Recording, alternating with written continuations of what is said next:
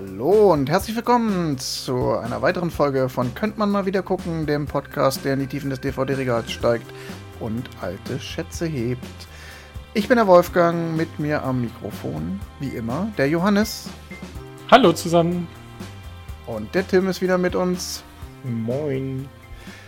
Und wir machen weiter. Filme, bei denen Frauen Regie geführt haben. Und ich habe das letzte Mal angekündigt, diesem Film traut man nicht zu, dass er von einer Frau stammt oder von einer Frau inszeniert wurde.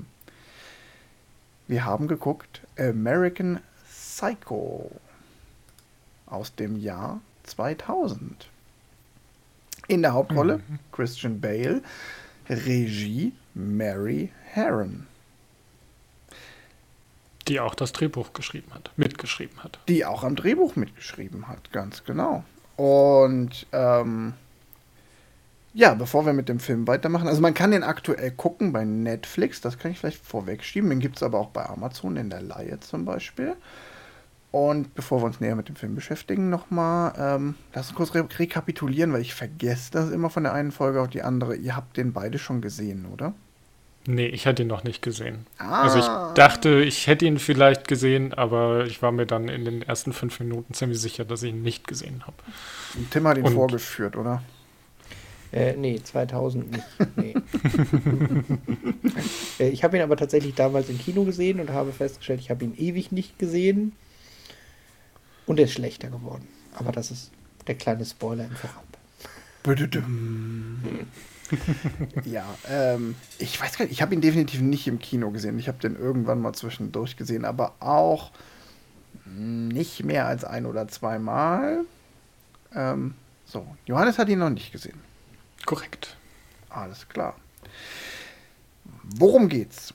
Kurze Inhaltsangabe, ich versuche es kurz zu fassen. Es geht um den reichen New Yorker Investmentbanker Patrick Bateman, gespielt von Christian Bale, der sozusagen der Inbegriff des 80er Jahre Yuppies ist. Und das ist auch schon gleich vorweg wichtig. Der Film stammt zwar aus dem Jahr 2000, spielt aber in den 80ern. Und dieser Yuppie ist zum einen unglaublich auf Äußerlichkeiten fixiert, auf seine eigene Körperpflege, auf die Markenanzüge, die er trägt, ähm, auf unterschiedlichste Statussymbole, sei es die Reservierung im Edelrestaurant, das gerade angesagt ist, oder die eigene Visitenkarte, da kommen wir bestimmt noch drauf zu sprechen. ähm, und er führt da so ein äh, total oberflächliches Business-Yuppie-Leben. Und nebenbei verdingt er sich als psychopathischer Serienmörder. So kann man es vielleicht sagen. Ähm, also er bringt im Film diverse Menschen um, ähm, von Obdachlosen über Arbeitskollegen äh, bis hin zu mehreren Prostituierten. Und es geht.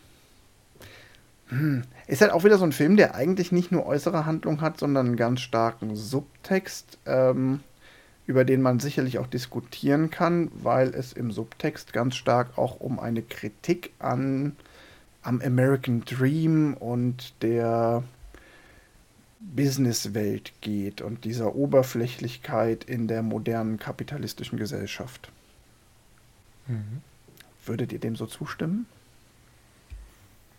Ja, ja zumindest, zumindest die, die Kritik am viel mehr Schein als Sein quasi. Also dieses, ähm, ich bin jemand oder meine Freunde sehen mich als jemand anderen, der äh, als ich bin, ich muss mich immer irgendwie verstellen oder halt eine Rolle spielen in meinem eigenen Leben.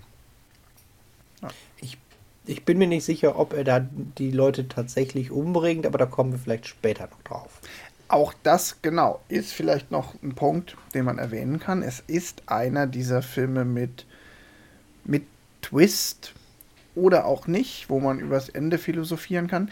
Ähm, was ich noch vergaß zu sagen, der Film basiert auf einem Buch von Brad Easton Ellis, also das Originalbuch. Hier sei erwähnt, geschrieben von einem Mann. Und das Buch ist nicht so extrem viel älter als der Film. Ähm, war in Deutschland eine ganze Zeit auf dem Index. Das durfte nicht mhm. frei verkauft werden, bis dann irgendwann der äh, Verlag das Ganze wieder freigeklagt hat und dann darf es wieder verkauft werden, weil dieses Buch unglaublich brutal ist und diese Morde sehr exzessiv schildert. Ähm, viel, viel exzessiver als der Film, der auch nicht ohne ist, aber doch relativ viel Gewalt ausspart. Also der Film ist ja kein Horrorfilm. Mhm. Und es gibt eine große Diskussion um den Film, deshalb finde ich ihn ja auch so schön hier ähm, darum, dass dieser Patrick Bateman ja eigentlich ein sehr, sehr frauenverachtender Charakter ist. Und äh, auch diesem Buch und Film wurde immer wieder nachgesagt, dass es zum einen diesen Serienmörder verherrlicht und zum anderen auch dieses ähm, dieses chauvinistische Weltbild, in dem man sich nur mit Frauen schmückt ähm, und sich im Zweifelsfall auch noch daran ergötzt, Frauen zu quälen, verherrlicht. Ist vielleicht jetzt ein harter Einstieg, aber was sagt ihr denn zu dem Vorwurf? Das mal, fangen wir mal mittendrin an. Ist äh, American Psycho ein frauenverachtender Film? Ich gehe einen Schritt zurück und behaupte, wenn man diesen Charakter, also ich finde tatsächlich, es ist ein Film, bei dem man keinen einzigen Charakter, der im Film vorkommt, mag oder nachvollziehen kann. Vielleicht seine Sekretärin, aber eigentlich egal. Also prinzipiell, insbesondere der Hauptcharakter ist meiner Meinung nach jemand, den man nicht mag, mit dem man, also ich nichts zu tun haben wollen würde. Also weder mit der Killer-Personalität noch mit der, der äh, Yuppie-Personalität. Und ähm, dass der Charakter frauenverachtend mit, mit Frauen umgeht, ohne jede Frage. Ähm, ich finde es tatsächlich ein, das wird ja eigentlich andersrum genutzt, nochmal um ihn unsympathisch zu machen oder zusätzlich weiter unsympathisch zu machen, so dass ich denke, dass er das nicht verherrlicht, sondern halt eher ein, man guckt halt diesem Arschloch zu, wie er ein Arschloch ist mit ab und zu einem satirischen Humor, auf jeden Fall. Mhm. Aber, Dazu, äh, da müssen wir gleich noch drauf kommen, das können wir uns mal ein Stichwort ja. notieren, diese humorig, humorige Komponente, die der Film hat. Ja, aber im Prinzip ist es für mich ein, der Hauptcharakter ist ein riesiges Arschloch mit Psych und hat auch noch zusätzlich Psychosen. äh, und ja, ist halt menschenverachtend, nihilistisch und kacke und das insbesondere zu Frauen. Daraus den Film frauenverachtend zu machen, finde ich schwierig, weil, wie gesagt, der Charakter wird meiner Meinung nach nicht glorifiziert, beziehungsweise tendenziell nur von Leuten glorifiziert, äh, die den Film nicht verstanden haben. Hm. Also ich habe den Film ja vorher nicht gesehen und nachdem Wolfgang letzte Woche ihn quasi angeteasert hat mit ähm, er soll frauenverachtend sein, fand ich ihn in Anführungszeichen milde. Also es war natürlich, was Tim schon sagte, äh, die Person an sich ist frauenverachtend, aber ich würde es dem Film jetzt nicht direkt unterstellen, wenn man es halt im Kontext sieht. Mhm. Also ja, sehe da jetzt nicht irgendwie, also ich würde den Film jetzt nicht sagen, oh, den, den darf man nicht gucken. ja, gut, nicht gucken dürfen, aber ich weiß, was du meinst. Ähm, ja. Du sprichst ja. ja. ähm, genau, also es gibt ja Filme, also vielleicht kann man da wirklich nochmal so eine kleine Referenz, ne? Ich bin nach wie vor der Meinung, dass äh, Love Actually wirklich ein frauenverachtender Film ist und dass man den vielleicht deshalb ähm, von seiner Liste der Lieblingsfilme streichen sollte, weil der, wenn man drüber nachdenkt, so ein paar Elemente hat. Bei American Psycho würde ich das überhaupt nicht denken, weil der Film zeigt eine, einen frauenverachtenden Charakter, aber der Film macht es sich nie zu eigen. Da sind immer mhm. genug filmische Mittel, Stilmittel, Elemente dazwischen geschaltet, dass man eigentlich, da bin ich ganz bei dir, Tim, wenn man den Film auch nur einigermaßen verstanden hat, nicht dieser Meinung sein kann umso überraschter bin ich, dass es halt immer wieder, es gibt halt so Filme, die immer wieder von irgendwie komischen Leuten falsch verstanden werden. Vielleicht auch ganz oft von Leuten, die die Filme gar nicht gesehen haben, die nur irgendein Internet-Meme kennen und das halt reproduzieren. Also es gibt Patrick Bateman-Memes, äh, wo man sich fragt so, äh, habt ihr den Film gesehen? ähm, aber das geht ja auch anderen Filmen so. Zum Beispiel The Wolf of Wall Street ist auch so ein Film, wo irgendwelche Leute in Memes halt Leonardo DiCaprios Charakter äh, feiern und man denkt sich so, nee, ähm, wenn man den Film gesehen hat und halbwegs verstanden hat, sollte man eigentlich wissen, dass man diese Figur nicht sympathisch findet. Ja. Naja, und diese Memes sind dann halt auch, also die, kenn, die kannte ich, die kenne ich. Ähm, dann hatte ich, glaube ich, die meiste Berührung mit, äh, mit diesem Film. Finde ich halt, die sind, ähm, die sind halt absolut nichtssagend, weil es halt irgendwie ein weiß ich nicht, äh, lustiges Gesicht verziehen in zwei Sekunden GIF ist oder so. Also, ja, es ist ein gutes Meme, aber es, ja, wenn man halt das, das Originalmaterial dazu sieht, irgendwie unpassend. Ich glaube tatsächlich, dass bei dem Meme der Gesichtsausdruck total viel mitspielt, mhm. weil Christian Bale das ja sehr, sehr exzessiv Gesichtsmimik benutzt, also halt schon, schon overacted und das funktioniert mhm. natürlich als Gift dann besonders gut. Ja. An der, also, Stelle, an der Stelle schon ein Fun Fact. Äh, ich habe irgendwo gelesen, dass er äh, unter anderem äh, als Vorbild für seine Rolle Tom Cruise genommen hat, was ich sehr gut finde. Wenn man sich jetzt den Film, ich muss ihn doch mal, vielleicht muss ich ihn doch noch mal gucken mit dem Wissen, dass Christian Bale Tom Cruise spielt als es, den Yuppie. Es gibt tatsächlich äh, nicht nur diese eine äh, Tom Cruise-Referenz, dass Christian Bale sagt, er hat äh, Tom Cruise in Auftritten in Talkshows und anderen öffentlichen Auftritten Tritten studiert, um seine Rolle zu üben.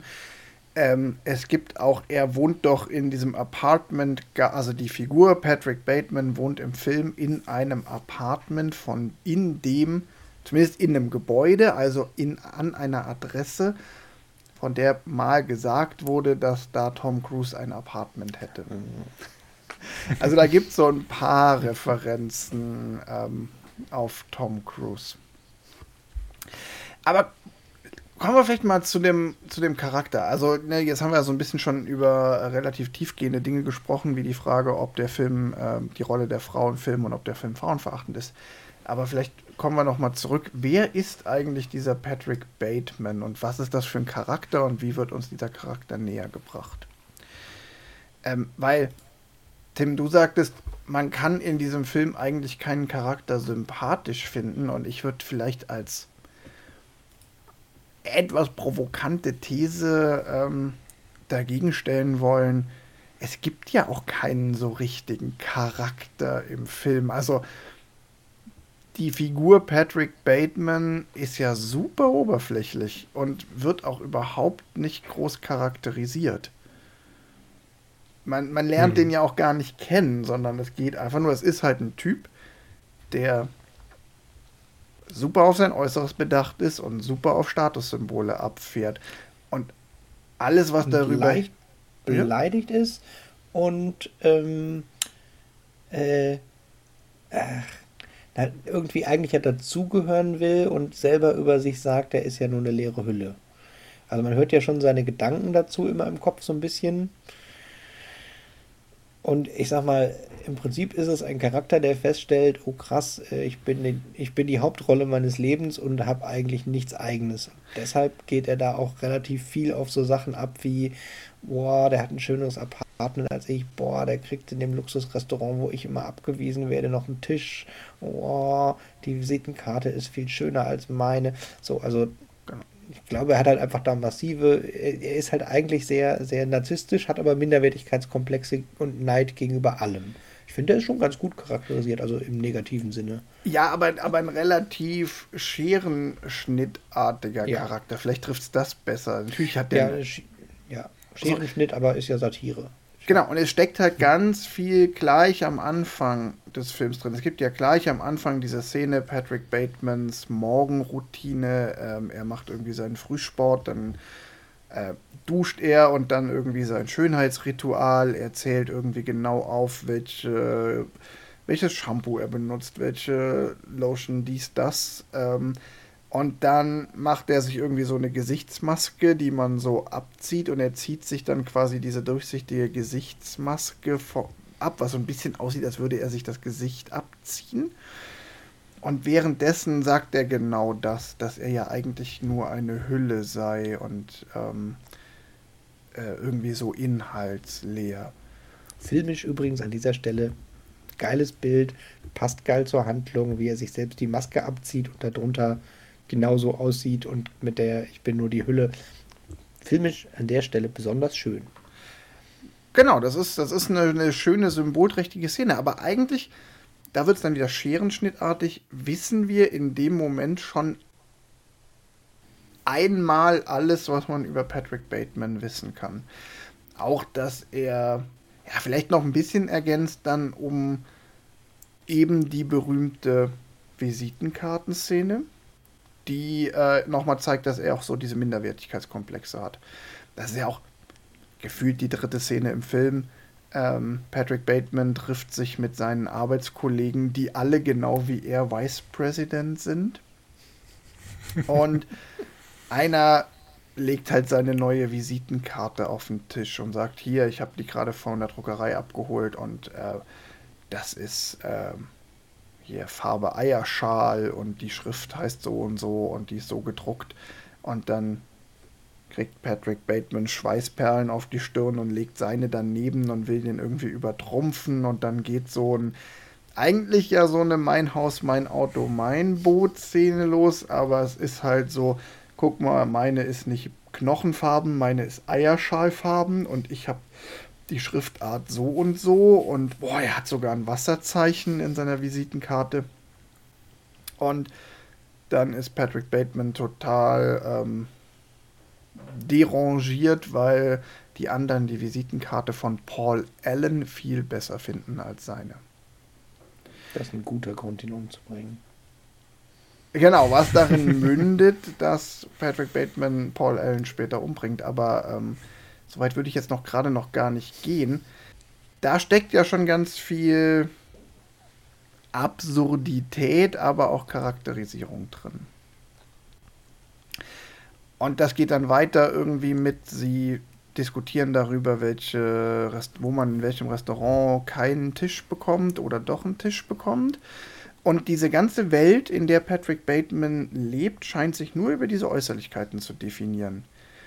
Ähm, und das sind alles irgendwelche Vice President, Tralala-Leute von der Wall Street. Man sieht ja aber nie, was machen die eigentlich.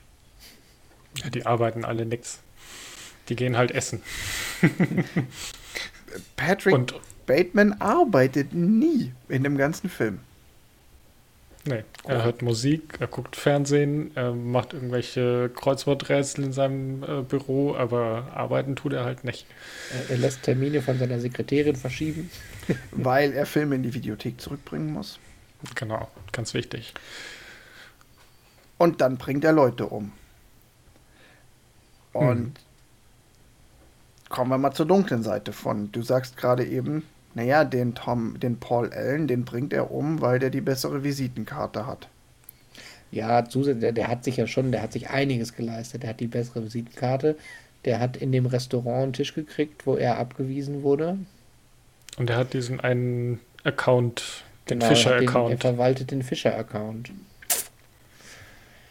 Wo er auch nicht weiß, wie er den bekommen hat, weil er, er ist ja, halt. er ist ja der, der Hotshot. Er braucht den Fischer-Account. Was mhm. er dann Und später, macht. später stellt sich ja auch noch raus, also da hat er ihn zwar schon umgebracht, aber der hat auch noch ein hochwertigeres Apartment in New York mit Blick auf den Park. Aber er bringt ihn ja nicht aus Rache um, oder? Nein, nein. Oder aus Eifersucht. Nee. Also Eifersucht ist ja eigentlich auch kein. Ja, das ist die Frage. Was ist eigentlich das Motiv? Warum tötet Paul äh, Patrick Bateman Ja, das ist ja, schwer zu sagen. Also bei Paul Allen würde ich sagen, er bringt ihn um, weil er ihm halt einfach aus dem Weg haben will, aber jetzt nicht aus, Sinn, aus dem Sinne von, ähm, der weiß was, der muss weg, sondern eher halt, der ist äh, nervig und ich will den nicht mehr sehen.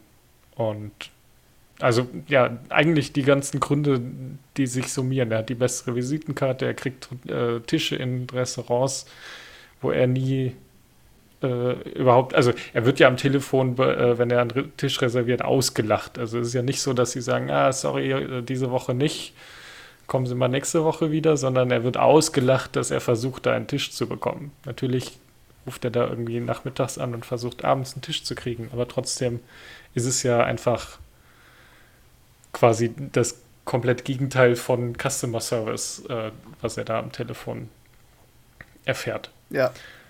Ähm, das ist schon eine Demütigung für ihn. Das ist, das ist auch eine der wenigen äh, für mich als Zuschauer nachvollziehbaren Demütigungen, hm. weil die bessere Visitenkarte ist jetzt für mich nicht nachvollziehbar, dass das eine Demütigung ist. Nee, absolut nicht. Ähm, ich komme jetzt so ein bisschen mit den Charakteren ins Schwimmen, aber ich glaube, Paul Allen hat er nicht auch noch mit seiner ähm, Evelyn da irgendwie angemächtelt, also so geflirtet oder irgend sowas, oder war das jemand anders? Nee, die, das kann nicht sein, weil ihm ist seine Frau, Freundin ja quasi völlig egal, das wäre kein Problem.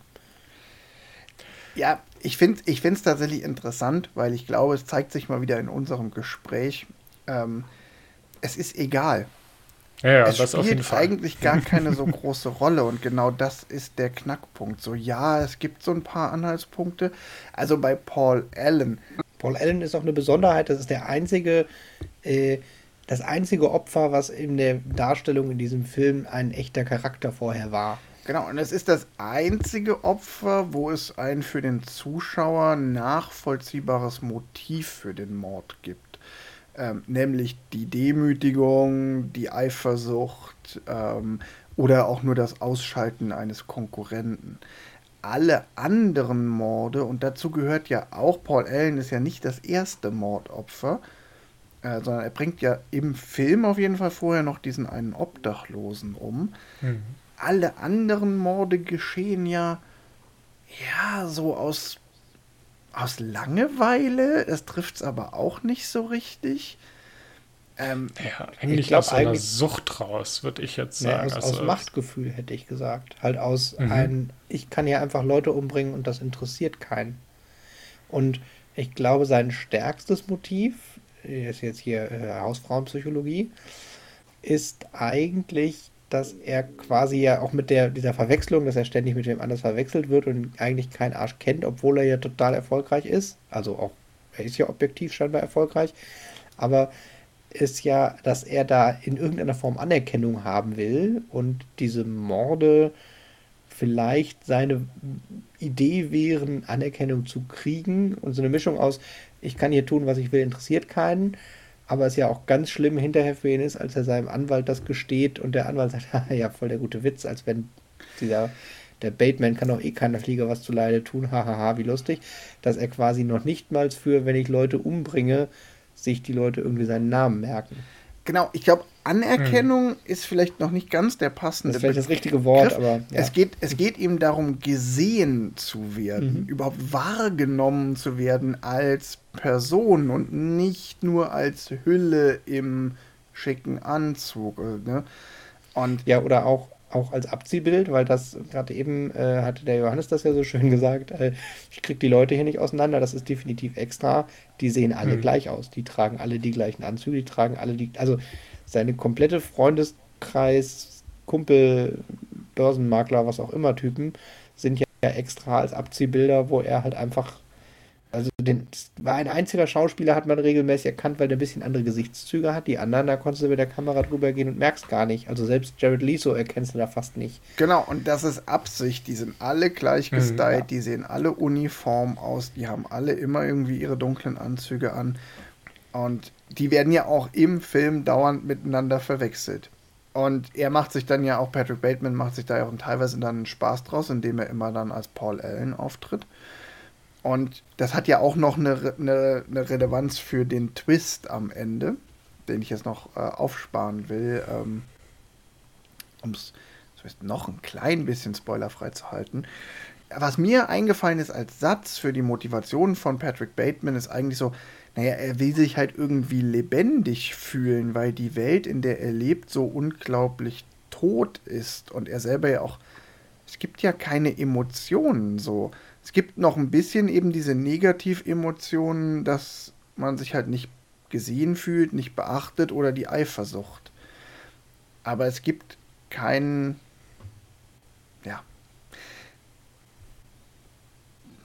den sieht keiner so. Es interessiert sich auch keiner für ihn. So, wenn, dann interessieren sie sich für seinen Anzug oder seine Visitenkarte. Sie interessieren sich halt nur für die, die Äußerlichkeiten. Das, was ihn halt auch irgendwie neidisch macht, der, der Anzug, die Visitenkarte, sonst was, das sehen die anderen. Die sehen halt die Hülle. Aber äh, keinen interessiert das, äh, wie es ihm geht, wo er lebt, außer halt die Adresse, aber wie er lebt, was er in seiner Freizeit macht. Äh, er hat ja nicht Freunde, er hat Arbeitskollegen. Und halt irgendwie dieses, äh, diese, ja, dieser Freundeskreis, der dann halt auch noch mit den diversen Frauen und Freundinnen ähm, von seinen Arbeitskollegen äh, ausgefüllt wird quasi. Genau, und die Kollegen sind Aber auch keine Kollegen, sondern gleichzeitig Konkurrenten, weil die ja alle irgendwie so One-Man-Shows sind, die nur für die gleiche Firma arbeiten. Genau, die sind halt alles irgendwie hier Merger and Acquisitions, die sind im Zweifel halt wirklich äh, gegeneinander. Also die, er will ja auch den Fischer-Account haben, weil auch wenn das quasi die gleiche Firma ist, er würde ja davon profitieren quasi, wenn es in der Firma bleibt, aber gut, äh, für ihn interessiert das halt nur, dass er diesen Fischer-Account hat. Ähm, den er, glaube ich, dann auch überhaupt nicht bekommt. Also es ist auch glaub, vollkommen da egal. einfach gar nicht mehr drum. Ich glaub, es nee, es ist auch vollkommen egal. Genau, es ist vollkommen egal. Also nachdem Paul Allen tot ist, wird der Fischer-Account nicht ein einziges Mal mehr erwähnt. Ähm, aber es ist halt auch dadurch, dass man nicht sieht, dass es halt auch nicht um die Arbeit geht, ist es halt auch da vollkommen egal, was die machen, sondern nur, dass sie halt da arbeiten und alle Vice President sind ähm, und sich halt in irgendwelchen Clubs, Bars, sonst was äh, äh, ja, treffen, rauchen, Drogen nehmen und irgendwie versuchen, weiß ich nicht, was zu tun ihr Leben zu leben. Aber das ist jetzt nicht wirklich lebenswert. also das Leben be besteht ja aus nichts. Also im Film sieht man ja nichts, was dieses Leben irgendwie beinhaltet, außer halt die seine, seine dunklen äh, Machenschaften. Die Restaurants wirken also. Nein. Ja, aber selbst, selbst als er dann mit Paul Allen in dem, habe ich vergessen, wie es heißt, äh, in dem Restaurant ist, wo er ständig abgewiesen wird, ähm, siehst du ja auch nicht, dass es irgendeinen Grund gibt, da hinzugehen. Es sieht aus wie alle anderen, es gibt das gleiche Essen, das sieht man nicht mal. Ähm, also es ist absolut kein Grund zu sagen, okay, dafür, also es lohnt sich da hinzugehen, sondern es ist halt der hippe Club, oder der, das hippe Restaurant, was halt irgendwie gerade, weiß ich nicht, in den Rezessionen ganz oben steht und deswegen möchte er da hin, aber. Das ist mir völlig entgangen. Die waren zusammen in diesem Restaurant, wo die dauernd hinwollen? Ne, ganz am Ende. In dieser letzten Szene. Hm, ich dachte, Paul Allen, also Paul Allen und er treffen sich am Mordabend in dem Restaurant, weil er. Nee, nee, in dem Mordabend, das war irgendwie so ein Taxokino-Billo-Laden. Da habe hm. ich noch gedacht, äh, die erste Hälfte vom Film ist ja, ja erzählerisch schon eher, sagen wir mal, noch relativ klassisch strukturiert. Ja. Mhm. Oder stringenter strukturiert, sagen wir es so rum, ähm, als die zweite.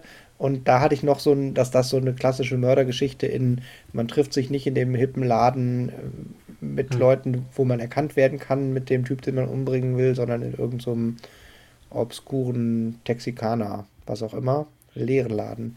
Also ich dachte, sie treffen sich da, weil er ja vorher auf dieser Weihnachtsparty ist und sich da irgendwie mit Paul Allen unterhält, dass Paul Allen mit einem anderen Kollegen in das Restaurant geht und dann sagt er am Eingang irgendeinen anderen Namen. Also er sagt nicht Patrick Bateman für Party of Two oder so, sondern er sagt halt irgendwas anderes. Deswegen ich bin ich mir jetzt nicht sicher, aber es ist auch vollkommen egal. Ich weiß egal. es auch nicht mehr, aber es ist egal. Und das ist halt das Spannende. Es ist eigentlich das, wonach alle in dieser Welt, die der Film uns da zeigt, streben, nämlich der geile, der, der, die, Rest, die Reservierung in dem besten Restaurant der Stadt, ist am Ende völlig egal. Und von daher ich finde sogar, das bestätigt den Film eher, wenn wir jetzt mhm. nicht mehr wissen, ob sie jetzt am Ende wirklich da waren oder nicht. Ich dachte nämlich, sie seien ganz in der allerletzten Szene, weil da kommt er doch rein und sagte, hey, ich habe doch gesagt, ich lasse nicht locker, bis wir eine Reservierung haben.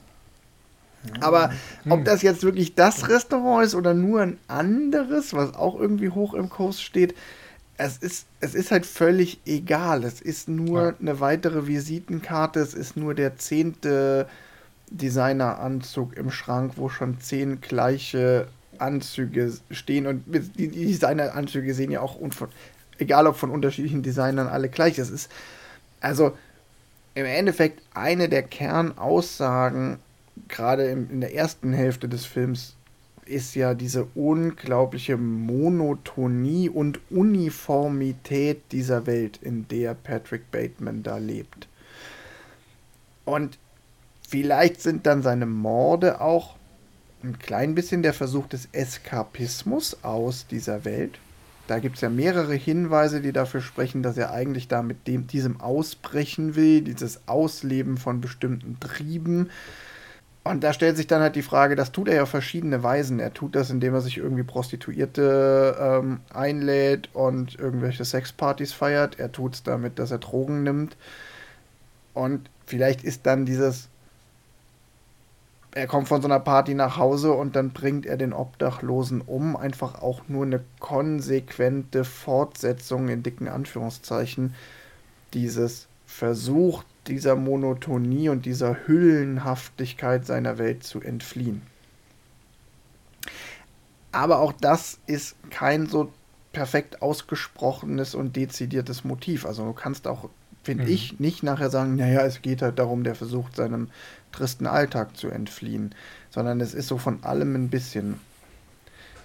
Es gibt wohl, ich habe es nicht gelesen, aber ich war darüber gestolpert, es gibt wohl ein äh, von der Zeitung Psychology, was auch immer, mhm. äh, ein, ein Komplettanalyse ähm, von echten Psychologen über, was diesen Charakter ausmacht und zum Mörder macht. Genau, das ist äh, von das Psychology, Psychology Today aus dem Jahr 2012. Das ist, äh, da, refer da, referenziert auch der deutsche Wikipedia-Eintrag drauf. Siehst du, ich wusste doch, dass ich irgendwo gelesen habe. Genau. Aber ich denke, das ist so ein bisschen das, wie man diese Welt und dieses Setting und den Charakter Patrick Bateman umreißen kann. Lass uns mal noch ganz kurz ein bisschen in der Story äh, weiter vorwärts gehen. Ich finde nämlich interessant, wir haben vorhin gesagt, ähm, dass ja alle Menschen um Patrick Bateman herum ihn gar nicht wahrnehmen. Und es gibt die eine große Ausnahme, seine Sekretärin. Mhm. Die nimmt ihn tatsächlich auch als Mensch wahr. Da, ist, da sind bestimmte Schranken gesetzt, weil sie ist halt die Sekretärin. Und er hat auch nur nicht so ein richtiges Interesse an ihr, weil sie halt die Sekretärin ist. Aber es gibt ja die eine Szene, wo er sie dann doch mit nach Hause nimmt und eigentlich alle Zeichen auf Mord stehen und dann geschieht eben dieser eine Mord nicht. Ähm, hm. Das ist nochmal eine ganz interessante Szene, weil sie das Ganze auch nochmal kontrastiert. So, da gibt es eine Person, die ihn persönlich berührt. Ja, was, was mir da auch noch ganz, also aufgefallen ist, was ich ganz spannend fand, war, dass ähm, Bateman ja äh, durchaus einen Befehlston drauf hat. Also er befiehlt zum Beispiel den Prostituierten, was sie tun sollen, äh, was jetzt wann geschehen soll. Das versucht er ja auch so, oder das macht er auch mit seinen Kollegen. Ähm, und es gibt, ich glaube, die erste Szene, wo man seine Sekretärin sieht, sagt er hier so, nee, zieh das bloß nicht wieder ja, an, ja. zieh dir Kleider an, High Heels und ähm, sie tritt aber nie in Kleid und High Heels auf, sondern das Einzige, was sie macht, ist halt einen Rock anzuziehen. Und ich bin mir nicht sicher, ob sie den nicht auch schon ähm, in der ersten Szene hat, weil man da sieht man sie, glaube ich, nie im im Vollen. Sie, verweig sie, halt, sie verweigert sich seinen Genau, sie verweigert sich seinen Anweisungen und ähm, in der Szene, wo er sie dann äh, fragt, ob sie Lust hat, abends mit ihm auszugehen, ist sie halt wieder in so einem grauen Business-Suit äh, unterwegs. Also nicht so ein wirkliches Suit, sondern eher so ein, ja, einfach ein Jackett und äh, glaube, ein Blazer. Ist ja. Fachbegriff. Ich bin da leider modetechnisch nicht ganz äh, auf der Höhe der Zeit. Aber also das ist halt so ein ganz nettes Detail, wo man sagt, okay, ähm, er hat den großen Befehlston drauf, aber sie interessiert das halt nicht und das macht sie schon anders. Genau, und zu jetzt, den anderen Frauen im Film. Jetzt alle ähm, politisch korrekten Kommentatorinnen und Kommentatoren bitte weghören. Sie ist halt auch der einzige echte Mensch, der ihm hm. begegnet. Nicht, weil alles andere natürlich kein, sind natürlich auch Menschen, aber so wie sie im Film in Erscheinung treten, sind sie halt auch nur Hüllen, hohle Wesen. Die, oder halt völlig anonym und dadurch natürlich auch für den Charakter Patrick Bateman objektifizierbar, wie die Prostituierten oder der Obdachlose. Und da finde ich tatsächlich, dass der Film das auch ganz gut hinkriegt, um nochmal ganz kurz zu diesem frauenfeindlichen Thema zu kommen. Es werden halt alle Figuren objektifiziert und nicht eben explizit Frauen. Ich glaube, das ist im Buch, so wie ich jetzt, ich habe das Buch nie gelesen, aber ich habe so ein paar Sachen jetzt über das Buch gehört, wo Leute, die den Film besprochen haben, aufs Buch, sich aufs Buch beziehen. Da scheint mir das ein bisschen anders zu sein, weil da die Morde auch so explizit und auch so sexualisiert in, en Detail beschrieben werden. Und ich glaube, dadurch entsteht ein anderer Eindruck. Und es gibt auch Kritiker, die sagen, dass das eine der Stärken des Films sei, dass er diese wirklich unglaubliche Brutalität, die das Buch haben muss, eigentlich ausspart und trotzdem es schafft, die Aussage, die das Buch machen will, nämlich diese Kritik an dieser Oberflächlichkeit in der Gesellschaft, diese Austauschbarkeit von Dingen und Menschen ähm, trotzdem zu machen. Ich war tatsächlich sehr überrascht. Ich hatte den Film viel brutaler in Erinnerung, als ich ihn jetzt empfunden habe. Das fand ich ganz spannend, so rückwirkend betrachtet, äh, wie die das Nichtzeigen von Gewalt funktioniert. Das stimmt, also, das ging mir auch so. Das mhm. ging mir auch so. Ähm, lass uns ganz kurz mal zum, zum Ende der Geschichte. Wie endet das ganze Ding mit äh, Patrick Bateman und der Frage Twist oder nicht äh, kommen? Ja, dann, dann kommen wir erstmal zu, die zweite Hälfte nimmt einen deutlich surrealen Touch ein. Genau, darauf würde ich, und dann können wir noch mal äh, drüber sprechen, warum, wie funktioniert der Film von seiner Machart her. Ich glaube, da wird dann nämlich ein ganz guter Schuh draus. Also zweite Hälfte, du sagst, es wird surreal. Warum? Also im Prinzip finde ich, fängt das Surreale an mit dem Auftreten von William Defoe als Privatermittler, der ihm vermeintlich auf den Fersen ist oder auch nicht auf den Fersen ist. Mhm. Und zwar äh, an dem Mord von dem Paul, äh, Allen. Paul Allen die Familie hat einen Privatermittler angesetzt, weil die Familie nicht glaubt, dass er da dran ist. Und der Privatermittler hat ihn dann da auch irgendwie, kommt, kommt immer wieder zu, zu dem Charakter und hat zwar keinerlei Beweise, aber man hat dann zwischendurch immer so ein bisschen das Gefühl, der weiß doch was. Also so auch mhm. bis zu, der weiß doch was, wie er, er hält ihm, ach guck mal, ich war hier gerade im CD-Geschäft und habe mir diese CD gekauft und das ist genau die CD, die während dem Mord lief. Ja. Ja, ja. So, und, und zum Beispiel spätestens das ist ja so dieses so, das kann er auf gar keinen Fall wissen. So, also mhm.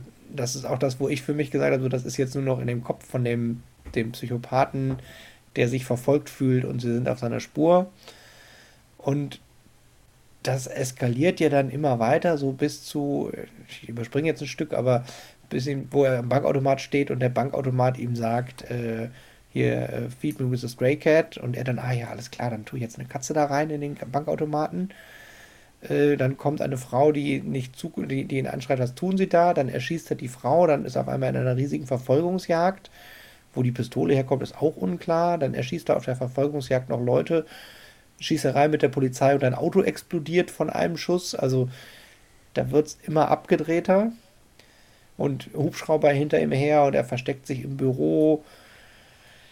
Also witzigerweise, witzigerweise läuft er in ein Gebäude, das er für sein ja. Apartmentgebäude hält, was aber auch gar nicht sein Apartmentgebäude ist. Und aufgrund dieser Verwechslung schießt er dann da unten den, den Pförtner und dann also da kommt dann auch noch mal so diese, äh, dieses, alles ist alles so gleich. gleichförmig, er findet noch nicht mal mehr zurück in seine eigene Wohnung.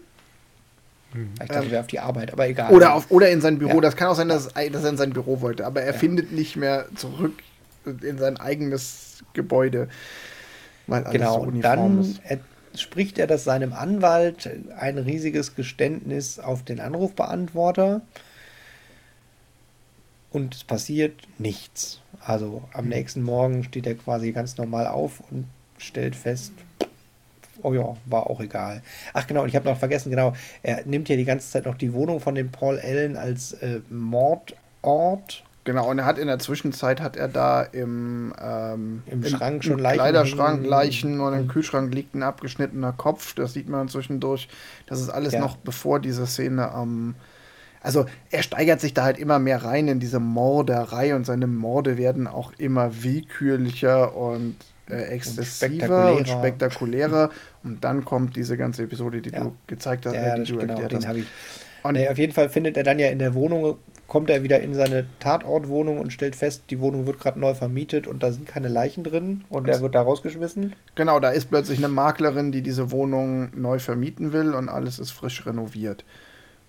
Und keiner weiß von nix und auch von einem Paul Allen weiß niemand. Genau. Und dann trifft er seinen Anwalt und ähm, in stark verkürzt, der Anwalt sagt ihm ja, äh, das ist nicht lustig. Äh, am Anfang fand ich den Witz ja mit den, du als Mörder noch ganz lustig, aber das Weichei kann das keine Leute umbringen. Und ach, Paul Allen, Allen Paul Allen habe ich doch letzte Woche noch in London gesehen. Genau. Und das, damit ist quasi alles, alles dahin. Ja, und, und sein er, Anwalt weiß ja nicht mal, dass er er ist. Also er verwechselt genau. ihn schon wieder mit irgendwem anderen und sagt, ja, war, war ganz lustig, aber ja, du hast er halt. Sagt noch so, ich hätte es dir ja fast abgekauft, aber du hast behauptet, Patrick Bateman hätte den Mord begangen und warum Patrick Bateman die Lusche, der wäre doch dazu gar nicht in der Lage. Und dann sagt ja. er so, ey, ich bin Patrick Bateman. Genau, und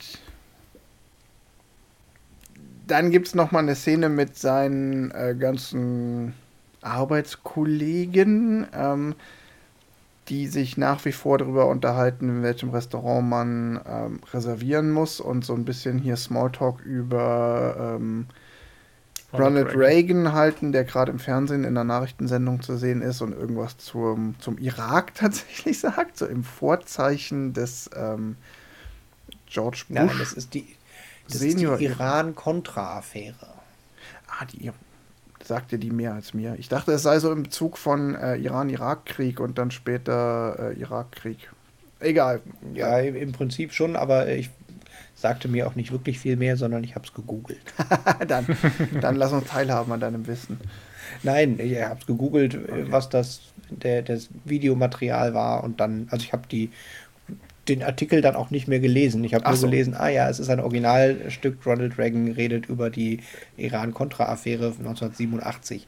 Ja, spielt ich aber hatte es tatsächlich andersrum ja. nämlich gedacht, weil ich wissen wollte, wann der Film denn exakt spielen soll.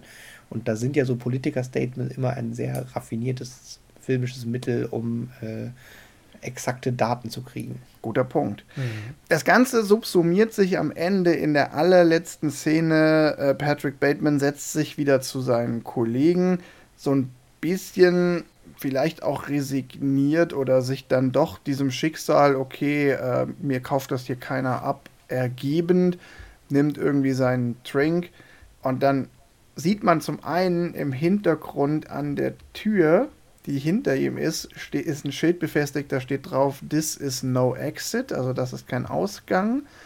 Und er selber sagt, alles klar, ähm, es kann keine Katharsis für mich geben, es gibt keine Erlösung und keinen Ausweg für mich. Also, das kann man dann wieder in verschiedene Richtungen interpretieren. Zum Beispiel dahingehend, dass dieser ganze Versuch aus diesem aus dieser Uniformität auszubrechen, dieser maximale Eskapismus mit, okay, dann, wenn mir nichts anderes mehr übrig bleibt, um mich von allen anderen abzugrenzen, als äh, Menschen zu zerhacken, dann zerhacke ich halt Menschen. Selbst das hat ihm nichts gebracht. Das ist so die offensichtliche Aussage dessen. So, also ich.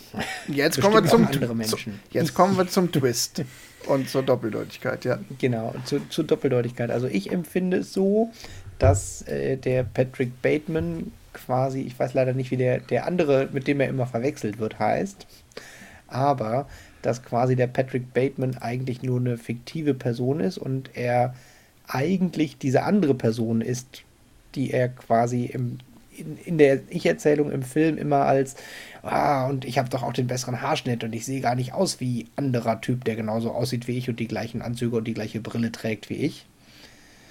Dass das sozusagen der eigentliche Charakter ist und die Figur von dem äh, Patrick Bateman nur in seinem Kopf existiert. Und entsprechend die krassen Morde, die da passieren, alle in seinem Kopf sind als Fantasien, die er da hätte, wie er das will. Und zusätzlich gibt es aber so ein paar Szenen, wo ich denke, dass er das dann doch selber ist. Und zwar gibt es relativ viele beinahe Morde, wo er das nicht hinkriegt, aus meiner Sicht. Also mhm. die Sekretärin ist das eine, dass ja. er halt quasi sich entscheidet, sie nicht umzubringen. Wenn es er die ganze Zeit dieselbe, dieselbe Persona ist, dann entscheidet er sich, sie nicht umzubringen. Aber wenn er in dem Moment seine echte Persona ist, die sich die ganze Zeit nur vorstellt, der krasse Serienmörder zu sein, dann ist es halt ein, ja, ich könnte die jetzt hier umbringen mit dem Messer oder mit dem, weil er da durch die Wohnung geht und Mordwerkzeuge in die Hand nimmt und sie halt aber nicht umbringt. Genauso ähm, gibt es ja diese eine Szene, wo er Handschuhe anzieht und den mit der hübscheren Visitenkarte auf dem Klo erwürgen will. Und der Mann auf dem Klo das für eine äh, homosexuelle Avance sieht und sich umdreht und sagt, ah, toll, ich hatte ja nicht gedacht, dass du auch schwul bist.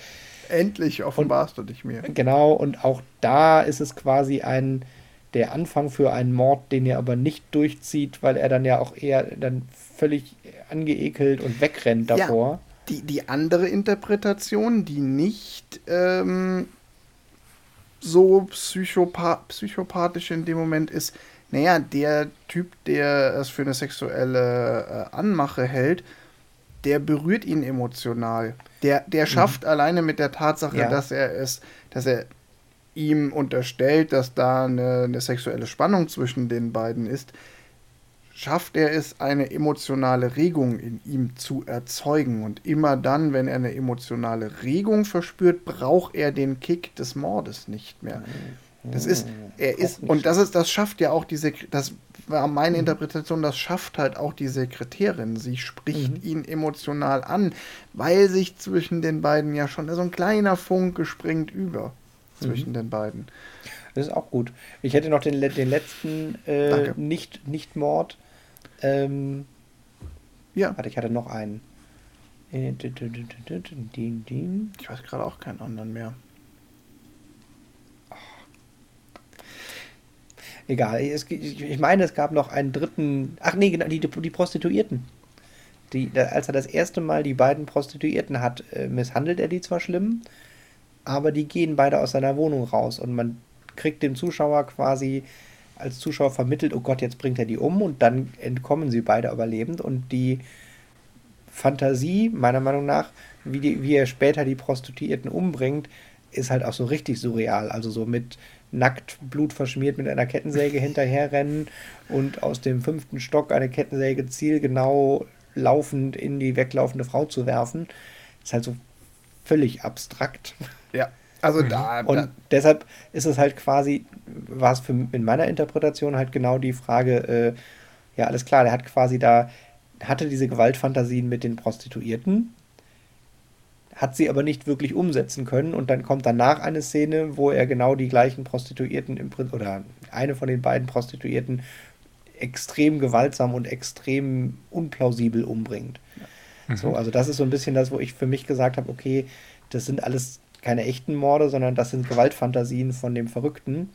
Und die Nicht-Morde oder Mordgelegenheiten sind quasi das, der Moment, wo er sich das so vorstellen könnte, aber es dann nicht wirklich umsetzt. Mhm. Johannes, wie war das für dich? Bringt er die um oder, oder ist es nur seine Wahnvorstellung?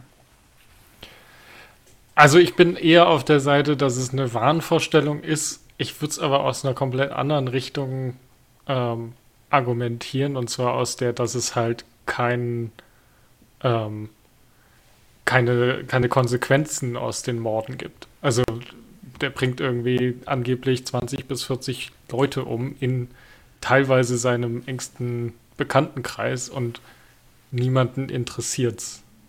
Also ich glaube, den, mit dem einzigen, den er sich über Paul Ellens Verschwinden ähm, unterhält, ist halt dieser Investigator, äh, mhm, äh, ja. Donald Kimball. Ähm, er, er, unterhält sich ja nie mit seinen Kollegen darüber, dass Paul Allen jetzt weg ist. Ähm, ob der jetzt, also in einer normalen, also wenn der Mord wirklich passiert wäre, würde ich behaupten, okay, dieses, äh, ja, diese, diese Arbeitskollegen, die über alles und jeden herziehen, würden da zumindest mal ähm, ja irgendwie über Paul Allen lästern und sagen, ja, nee, der ist, also der ist dann abgehauen, weil folgendes passiert ist oder so. Also, es passiert ja nichts. Also keinen interessiert, dass Paul Allen weg ist, außer dieser Investigator. Ich ich möchte für eine geringfügig andere Interpretation mhm. plädieren. Und zwar möchte ich gar nicht, ich möchte ganz explizit gar nicht zu sehr ähm, begründen, irgendwie filmig, dass ich glaube, dass die Interpretation die richtigere ist oder so, sondern ich finde sie einfach nur die spannendere. Und zwar mhm. ist es so ein bisschen der Mittelweg. Ich finde, der spannendste Plot wird dann aus dem Film, wenn ich davon ausgehe, dass Teile der Morde real sind und Teile eben nicht. Also dieses welcher genau ist mir sogar ehrlich gesagt halbwegs egal. Mhm. Aber zum Beispiel die Annahme, okay, der Mord an dem Obdachlosen zum Beispiel, der könnte tatsächlich real gewesen sein. Auch der Mord an Paul Allen war vielleicht noch real. Und dann ist es tatsächlich so, dass aufgrund irgendwelcher Umstände, weil diese Welt so abgestumpft und hohl ist, sich niemand dafür interessiert, dass Paul Allen weg ist. Mhm. Außer halt diesem Investigator, der aber auch keinerlei Anhaltspunkte hat, weil ähm, die alle so sehr da in ihrer Wall Street Bubble leben, äh, dass es halt einfach keine Indizien gibt. Warum auch immer, ob das realistisch ist oder nicht, lassen wir mal außen vor. Und dann über die Tatsache, dass er jetzt jemanden umgebracht hat und auch das ihm nicht seine Sichtbarkeit bringt, darüber dreht er dann ab. Und das, was dann später noch an zusätzlichen Morden passiert, die dann ja auch plötzlich in der kompletten Inszenierung und Darstellung total abstrus werden, wie mhm. Tim ja schon gesagt hat, die sind dann nicht mehr real das ist dann so, er verliert halt irgendwann über die Tatsache, also in meiner Interpretation verliert er über die Tatsache, dass er schon ein paar Morde begangen hat und dass er feststellt, dass es nichts ändert, ob er mordet oder nicht. Es hat keine Relevanz, darüber verliert er den Verstand. Aber wie gesagt, mir ist eigentlich relativ egal, welche Interpretation richtig ist. Ich finde es auch gerade ganz spannend an dem Film, dass man ihn hier und da interpretieren kann. Das Einzige, wo ich mir ganz sicher bin, und das ist auch, da sind sich, glaube ich, auch alle Film Zusammenfassungen zu dem Film einig, weil Patrick Bateman gilt als quasi ein Paradebeispiel für einen unzuverlässigen Erzähler. Nicht alles, was wir als Zuschauer gezeigt bekommen, ist real. Da gibt es auch eindeutige filmische Mittel, die das nahelegen. Es gibt ganz am Anfang in einer relativ banalen Szene, ah, jetzt weiß ich nicht mehr, was da passiert, da, da, da schnauzt der irgendwie so eine Frau an. Ja, da mhm. kauft er Drinks ja. mit irgendwie, also er will halt äh, zwei Drinks mit irgendwie Gutscheinen oder so kaufen. Ja. Sie sagt ihm aber halt, nee, wir sind jetzt hier Cash Only, also kannst du nur mit Bargeld zahlen. Genau. Und da schnauzt er dann diese Frau an, so von wegen so, ey, wie, jetzt kann ich hier nicht mehr bezahlen, bla bla. Und da gibt es im Schnitt so einen ganz kleinen Trick, weil da der Schnitt so ein bisschen hin und her springt. Also die, das ist so wie wenn unsauber geschnitten worden wäre. Also erst sitzt Patrick mhm. Bateman gerade am Tisch, dann ist er nach vorne geneigt und dann springt er wieder zurück in die ursprüngliche Haltung. Und das ist so geschnitten, das ist so ein klassisches filmisches Mittel, um zu zeigen, das ist jetzt nur in der Fantasie, dass er sie anschnauzt. Mhm. Das macht er gar nicht in Wirklichkeit.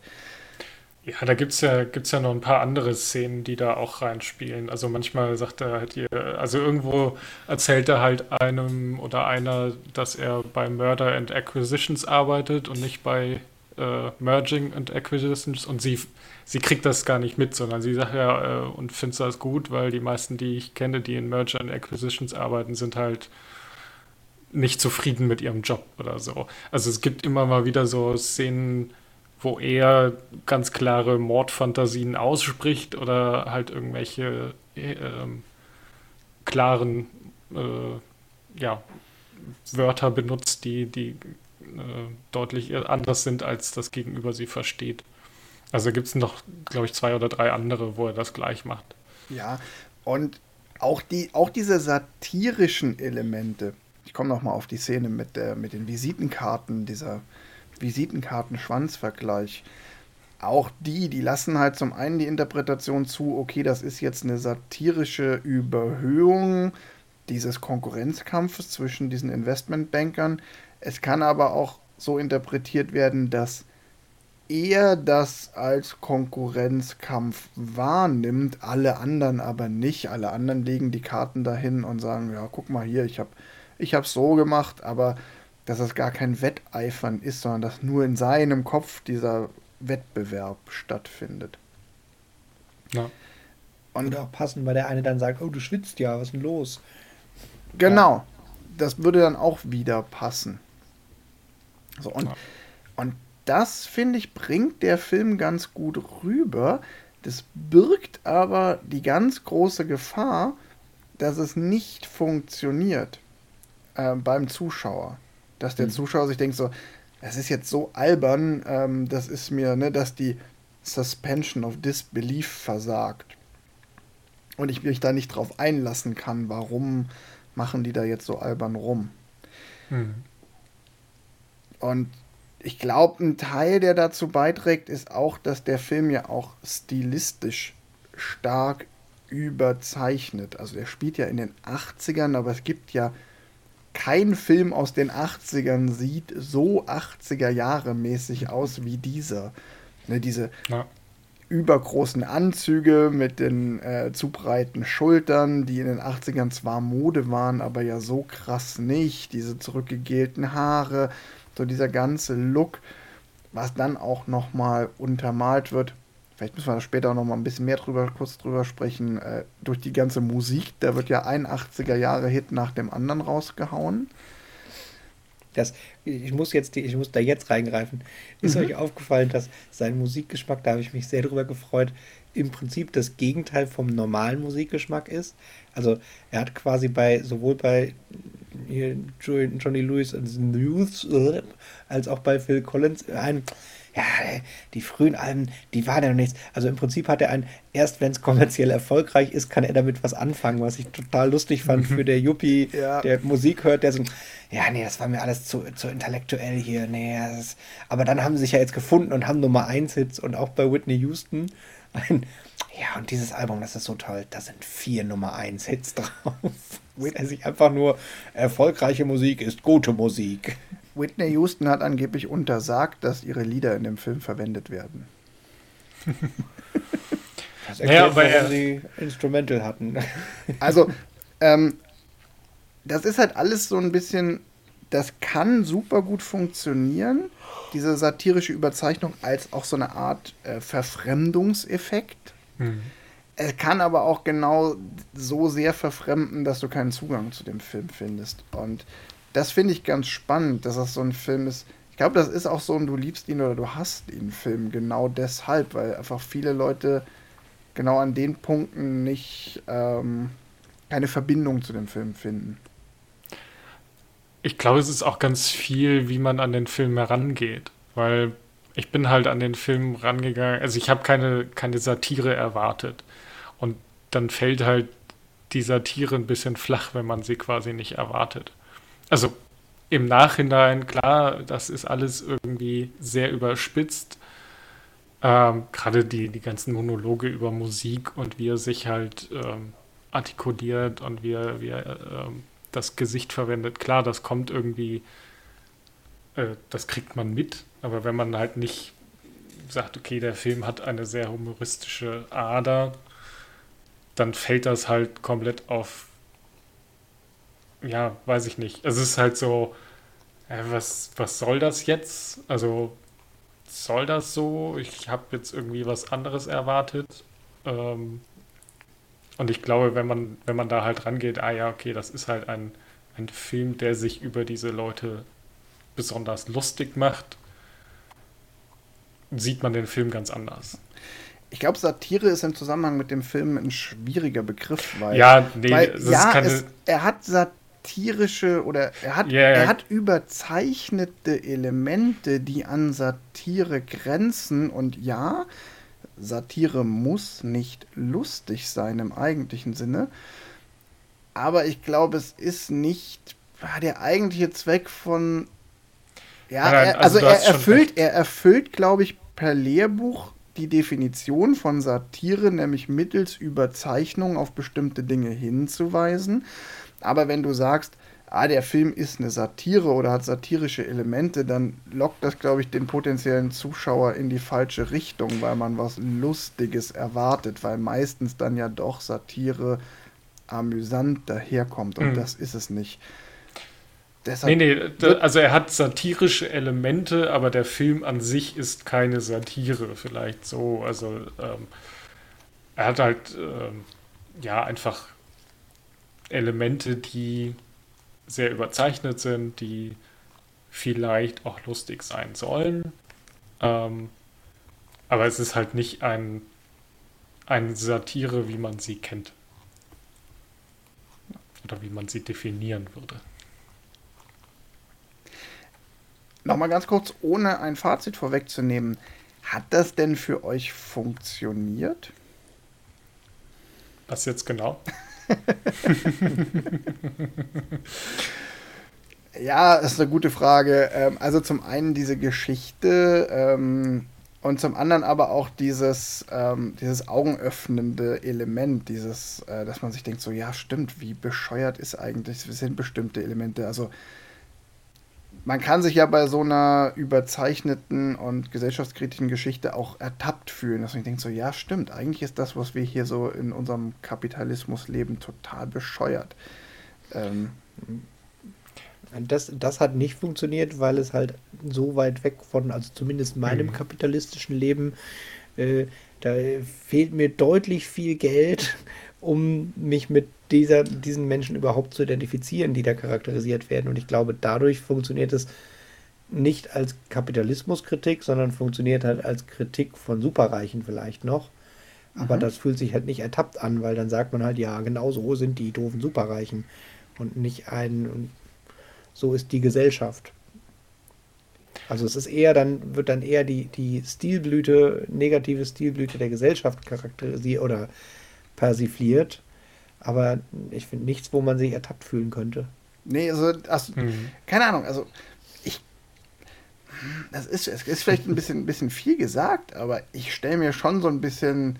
Also ich habe mir beim Gucken des Films schon zumindest ansatzweise die Frage gestellt, naja, wie viel Patrick Bateman steckt denn auch in mir? So, natürlich ist klar, dass es total weit weg ist von, von meinem Leben, aber ähm, so dieses Ringen um Aufmerksamkeit, das ist ja durchaus ein Phänomen, was wir vielleicht auch heute noch mehr haben als damals, als der Film rauskam. Und auch dieses, ich weiß nicht, jeder von uns hat doch irgendwann in seinem Leben mal dieses Erlebnis gehabt, dass er irgendwas auf irgendeinem Social-Media-Kanal gepostet hat und sich zwei Stunden später darüber geärgert hat, dass noch kein einziger geliked hat. So, ne?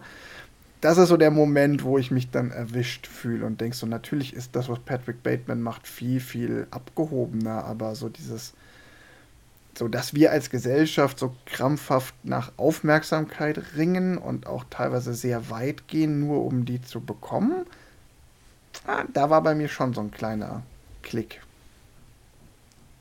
Ja, jetzt wo du sagst. ja, ich bin ich da gleich meine Visitenkarte an. Mal gucken. Genau. Hm. Ich bin da eher bei Tim. Ich habe mich jetzt, also ich, also ja, der Film macht ja quasi alles in seiner Power, äh, in seiner, was in seiner Macht steht, äh, dass ich die Personen A nicht wiedererkenne und B halt auch mich nicht mit denen identifizieren kann. Weil das sind halt irgendwie vier gleich aussehende äh, Börsenmakler, die sich darüber unterhalten, in welches Restaurant man jetzt gehen muss. Das sind halt alles Dinge, die mich absolut nicht interessieren. okay. Ich, mich würde tatsächlich noch interessieren, aber das ist äh, nicht mehr nachvollziehbar und vermutlich, äh, mich würde noch interessieren, die Menü am Anfang, die, so wie sie aufgezählt werden, klingen sie, sollen sie völlig drüber klingen. Aus heutiger Sicht fand ich, klangen sie gar nicht so völlig drüber. Also irgendwie war das so, mhm. war jetzt nichts, was ich bestellen würde, aber es war halt irgendwie so, es klang halt so wie so Pseudo-Schicki-Essen. Und das fand ich ganz, ganz spannend von dem, dem Geldlevel, auf dem sie sich da in der, de, dem Setting bewegen, dass das Essen spannend, aber jetzt nicht völlig, völlig over the top wirkte. Ohne jetzt noch genau zu wissen, was es war. Es war nur ein, das habe ich mich in dem, beim Gucken in der Szene schon gefragt, ob das wohl als der Film rauskam und in den 80ern dann natürlich noch extra, wo der Film spielt, natürlich noch viel extremer, so völlig over the top Essen ist, was es heute einfach gibt. Also da so was weiß ich was, so ein bisschen exotischere Gewürze oder so dabei. Ja. Hm. Keine Ahnung, kann ich gar nichts mehr zu sagen, weil es mir auch gar nicht mehr so präsent ist. Das ist so eine Szene, die ich so recht schnell Mir war es tatsächlich aufgefallen, weil ich den, den Titel, nehme ich dir jetzt mal weg, Wolfgang, den, den Titelvorspann äh, extrem gelungen fand, weil sie sehr damit spielen mit, mit äh, weißem Hintergrund, wo rote Flüssigkeiten tropfen. Ja. Und die mhm. Musik Nuancen von, von Hitchcocks Psycho mit drin hat. So irgendwie so drei Noten, die quasi immer so ganz haarscharf neben dem Psycho-Soundtrack sind. Und es dann ja genau darum geht, dass da hier so diese Essensteller, wo fast nichts drauf ist, hübsch dekoriert werden.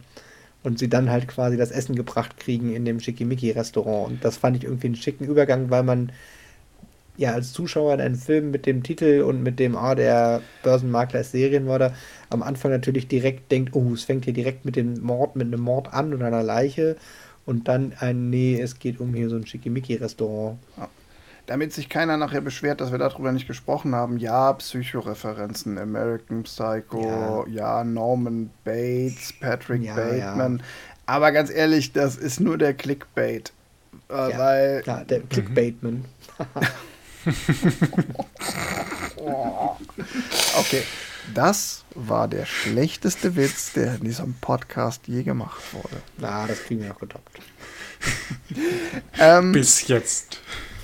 Ich habe noch eine, ich hätte noch eine letzte Frage an euch, äh, bevor wir noch mal zu so ein paar zu unseren Formalia Erfolg des Films äh, Kritik und so kommen können. Und zwar Tim, du hast vorhin gesagt, du findest den Film heute schlechter, als du ihn damals fandest. Also kannst, sag doch dazu noch mal was, weil ich finde tatsächlich, dass der nicht schlecht gealtert ist. Dadurch, dass er stilistisch in seiner etwas überzeichneten Art so wirkt, als würde er eh in einer Kunstwelt spielen. Und wegen diesem vorhin von mir angedeuteten Referenz, dass manche Aspekte, die da kritisiert werden, wie das Ringen um Aufmerksamkeit, vielleicht heute sogar noch offensichtlicher und krasser sind, finde ich, dass der sehr gut gealtert ist, weil optisch halte ich ihn für relativ zeitlos, wie so ein Historienfilm. Ja, ich, und also, thematisch habe ich es gerade gesagt. Du sagtest, du findest ihn schlecht, schlechter gealtert. also, nein, er ist nicht schlecht gealtert. Ich fand ihn damals besser als heute. Das ist nicht, dass der Film schlecht gealtert ist, ah, okay. sondern dass der Film mir beim Zugucken weniger Spaß gemacht hat als letztens vor 20 Jahren. Okay, verstehe. Oder und das ist tatsächlich ein, das ein bisschen war es sogar so, dass ich gerade in den Anfangs, in der ersten Hälfte, die noch so mehr Wall Street als Fight Club war, ähm, auch eher so dachte, boah, was für eine eklige Welt, das ist ja gewollt das war mir auch klar. Aber äh, dass es halt mir keinen Spaß machte, die dazu zu gucken. Also ich da eher so einen hatte, so, boah, Gott, nee, was für, was für schmierige Typen und was für Leute. Ich weiß nicht, ob ihr diese Woche, äh, da ist so ein Bild einmal durchgegangen, wo irgendwie hier äh, Sebastian Kurz ähm, Reichelt von der Bild-Zeitung, Paul Ziemiak und Andy Scheuer zusammen irgendwo auf dem Sofa sitzen. Hast du gerade den Cast aufgezählt? Ja, genau. Und dieses, also das ist jetzt äh, hier tagesaktuell, das Bild findet man wahrscheinlich in zwei Wochen nicht mehr. Aber das Bild hätte man so eins zu eins da irgendwo zwischenschneiden können, weil die haben die gleichen Klamotten an, ein bisschen schmalere Schultern und zurückgegelte Haare und ähnliche Brillen. Also es war so ein, dass ich da mich im Film dran erinnert habe und gedacht habe, so, ah, irgendwie, was für fiese Typen. Und warum gucke ich jetzt hier diesen fiesen Typen zu? Und ja, ja wie gesagt, hat mir nicht mehr so viel Spaß gemacht und ich weiß, es ist extra. Aber ähm, ja, das ist der Punkt, an dem sich dann einfach die Geister scheiden, weil wenn du mir das jetzt vorher den Floh ins Ohr gesetzt hättest, hätte ich es gerade deshalb nochmal spannender gefunden. Aber ja, der Film hat massiv dieses Problem, er hat keinen Charakter, mit dem du dich identifizieren willst. Und ja, dann muss ich noch an der Stelle, weil du es gerade eben so schön sagtest, dass er optisch und Period Piece und so ganz gut funktioniert, kleines filmisches Detail, warum er auch so gut funktioniert. Bis auf die Szenen mit der Limousine und eine Verfolgungsschießerei-Szene sind das alles Studioaufnahmen, die vermutlich nicht in New York gemacht wurden, sondern auf irgendeiner Set-Stage, super billig, produzierbar, quasi eine Sitcom. Mhm. Wir haben mhm. drei Pappwände und schieben wir das, das Set Restaurant, kommen wir gehen rüber in das Set Batemans Wohnung. Äh, dadurch ist er natürlich sehr zeitlos, weil man nie irgendwelche Dinge hat, wo man wirklich, ja, so klassisch Autos, du gehst irgendwo lang und siehst, ach krass, hier so viele 70er Jahre Autos, der Film wurde in den 70ern gedreht oder sowas. Es gibt am Ende eine kurze Szene, wo man ein paar Wolkenkratzer sieht. Da habe ich mich gefragt, wie viel Mühe das war. Also ob das entweder ob sie vielleicht sogar eine historische Aufnahme genommen, oder wie viel Mühe das war, ähm, da so, so eine Ansicht von New Yorker mhm. Wolkenkratzern zu nehmen, die aber nicht irgendwie, äh, die auch irgendwie alt aussah. Ja, ich hatte noch tatsächlich, mhm. Weil irgendwo relativ am Anfang Nein, also da ist einmal sehr prä präsent zu sehen die, der Twin Tower vom World Trade Center. Äh, und ich da so einen kurzen hatte, huch, äh, gab es den überhaupt in den 80ern? War ist der eigentlich gebaut worden? Da habe ich festgestellt, in den 70ern, ist also völlig richtig. Und ich dann noch drüber gestolpert bin, ach krass, ja, der Film ist von 2000. Da war das auch kein Statement, dass der da jetzt zu sehen ist als Zeitdokument, sondern einfach ein, wir sind in New York Statement. Ja, also auch ganz mhm. interessant. Die Rolle des, äh, der Twin Towers im äh, Film der 2000er Jahre, das ist, äh, könnte man auch ein Essay drüber schreiben. Aber Tim, du sagst, der Film ist relativ günstig produziert im Studio. Das äh, ist die perfekte Überleitung für Johannes, Richtig. der uns was zu den Zahlen Korrekt. sagen kann. Und der Buchhalter dieses Podcasts. Und ich kann da Tim nur zustimmen, weil der Film hatte ein sehr kleines Budget von 7 Millionen Dollar. Also Boah, mehr als drei Pappende konnten die sich gar nicht leisten. American Psycho hat weniger gekostet als Taxi? Scheinbar. Das sieht man ihm nicht an, aber es kommen auch weniger Autostunts vor. Korrekt. Nämlich nur einer. sie mussten keine 34 Autos bauen oder wie viel sie hatten. Naja, dafür war der Film aber schon sehr erfolgreich. Er hat äh, 34,3 Millionen Dollar wieder eingespielt. Also das äh, fast siebenfache. Nee. Fünffache. Ja, fast fünffache. fünffache. Ja. Also durchaus ein Erfolg und auch halt ein Erfolg zu seiner Zeit. Also es sind nur Kinoeinnahmen. Mhm. Ähm, er war halt äh, nicht wie die letzten zwei, glaube ich, äh, Filme. Zumindest die zwei in dieser in dieser Staffel schon äh, erst danach erfolgreich, sondern schon zu seiner Zeit erfolgreich. Was Wie erfolgreich war er denn bei den Kritiken? ja, okay, dann, dann, schieben wir die Kritiker vor. Ich wollte eigentlich gerade was zum, äh, zum, zu Cast and Crew noch schnell sagen. In der Kritik ist der relativ gemischt aufgenommen worden. Zum Beispiel hat der bei, ich ziehe ja immer Rotten Tomatoes ähm, hinzu, weil die so eine schöne Metakritik machen. Da hat er 69% bei den Kritikern. Das ist es ist passabel, aber da gibt es auch deutlich Besseres. Ich glaube, die Kritiker, die zerfleischen sich auch so an so Fragen, wie ist der Film jetzt ähm, frauenverachtend oder nicht, äh, wie ist die Moral des Films und in dem Fall natürlich auch noch massiv, ist der Film eine gelungene Verfilmung des Romans, der ja mhm. unter vielen Kritikern als unverfilmbar gilt. Beim Audience Score hat er aber 85 Prozent. Da schneidet er deutlich besser ab. Und wenn ich mir hier den Critical, Critics Consensus of Rotten Tomatoes angucke, dann steht da auch sofort, if it falls short of the deadly satire by Brad Aston Ellis novel, American Psycho still finds its own blend of horror and humor. Also die Kritik, dass er halt hinterm Buch zurückbleibt, ist da stark, dem, stark dominierend. Mhm. Das Lexikon des internationalen Films hingegen beschreibt den Film als formal bestechende Adaption eines Bestsellers, deren schwarzer Humor ebenso wie die ironischen Anklänge der Inszenierung von der Ausstattung erschlagen werden. Übrig bleiben mehr Klischees als psychologische Motive oder soziale Kritik. Von der Ausstattung erschlagen. Ich weiß nicht, ob sie die Kettensäge damit meinen, aber. Ja, ja, das stimmt. Die Kettensäge hat jemanden im Film erschlagen. Ja, das würde passen. Ich glaube, ich glaub, das ist genau dieses, okay, derjenige oder diejenige, die die Kritik geschrieben hat, ähm, ist halt genau an diesem, ähm, an dieser Überhöhung der Ausstattung und diesem Schablonenhaften vielleicht zu sehr hängen geblieben. Jetzt für meinen mhm. Geschmack, weil ich finde nicht, dass der Film von der Ausstattung erschlagen ist, sondern ich glaube, dass die die Ausstattung und da gehören auch die Studiohaftigkeit der Kulissen dazu, dass das sogar zur Aussage des Films beiträgt. Und ich finde das. Mhm.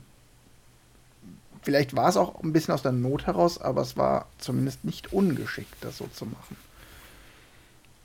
Nee, und das tut dem Film ja überhaupt nicht, äh, also es, es, schadet dem Film überhaupt nicht, dass er äh, nur im Studio gedreht ist. Also keine dieser Szenen hätte dadurch gewonnen, dass sie irgendwie, weiß ich nicht, im Central Park gespielt hätten. Das ist wichtig, mhm. dass die un, um einen Tisch rauchend sitzen und sich unterhalten, wo sie denn heute Abend denn essen gehen.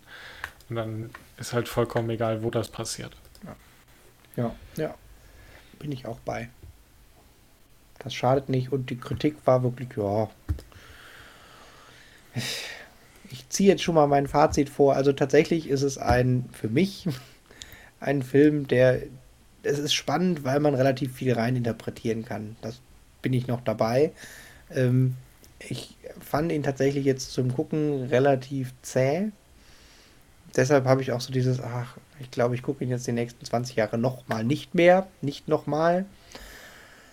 Und ansonsten ist es für mich tatsächlich ein, hatte ich gerade eben schon mal angerissen, ähm, hier Wall Street, also der Film Wall Street trifft Fight Club. Also mhm. ein Yuppie-Film mit kaputtem Kopf und äh, ein bis zwei vielleicht Morden und Twist. Auch mit dem, er redet mit sich selber, das finde ich bei Fight Club ist ja auch hier der Erzähler mit sich, mit sich selbst. Es ist halt äh, der, der Tyler Durden ist vielleicht der, der Bateman, das ist nicht so sauber definiert wie in Fight Club, aber für mich war das so ein bisschen der Fight Club-Twist in, mit Yuppies. Vielleicht auch, was passiert, wenn man bei Fight Club nicht am Anfang aus seinem Büroleben ausbricht. Macht man erst, erst in erfolgreich. Johannes, was ist dein Fazit? Ha, schwierig. Ähm, ich fand ihn nicht schlecht. Also ich war am Anfang etwas skeptisch. Als ich ihn jetzt gesehen habe, fand ich ihn besser als erwartet. Aber er ist halt, er, er spricht mich jetzt nicht so an, dass ich begeistert bin. Ähm, jetzt, wo man so das Ende kennt, lohnt es sich wahrscheinlich, ihn nochmal zu gucken, um halt auch einfach so nochmal um seinen seine eigene Version des Twists irgendwie bestätigen zu wollen. Aber es ist. Äh, es motiviert mich jetzt nicht, ihn nochmal zu gucken. also, ich finde, um eine kleine Lanze für den Film zu brechen, hm. ich finde ihn einfach ein spannendes Experiment. Ähm, ich will jetzt nicht, ich habe jetzt bewusst nicht filmisches Experiment gesagt, weil es jetzt nicht die filmische Machart ist, die den Film experimentell macht, sondern so dieses Gesamtkunstwerk sowohl als äh, sowohl aus Machart als auch aus Story. Ja, ich glaube, am besten beschreibt, kann man den Film aus meiner Sicht als Experiment bezeichnen, hm. was halt entweder funktioniert für dich als Zuschauer oder eben auch nicht. Und ähm, ich finde zum Beispiel, dass es halt überhaupt kein Yuppie-Film ist. Deshalb würde ich, ich finde, ich kann diesen Vergleich mit äh, Wall Street meets Fight Club. Ich weiß genau, was du meinst, aber ich würde sagen, nee, genau das ist es nicht, weil es ist kein Yuppie-Film. Er nutzt eine Gruppe von Yuppies als Projektionsfläche oder als Mittel, um bestimmte Dinge zu zeigen, aber der, die eigentliche Story liegt halt so auf so einer Meta-Ebene. Und dass die eigentliche Story so sehr auf einer Meta-Ebene liegt, macht es halt für den einen zugänglich und für den anderen überhaupt nicht. Und das ist der experimentelle Teil. Und mhm ich würde auch sagen, es ist, ich würde den auch nicht in der Liste von Filmen mit Twist aufnehmen, weil es für mich in dem Film überhaupt nicht darum geht, welche Version denn jetzt am Ende die richtige ist und welche stimmt, sondern die, die Tatsache, dass da nicht alles real ist, dass Dinge Kulisse sind, ist von Anfang an Teil der DNA und ich will mir da auch gar keine Gedanken drüber machen oder Hinweise suchen, sondern die Aussage ist, es ist nicht alles real, es ist nicht alles, wie es scheint. Es gibt da noch ganz viele Facetten dahinter.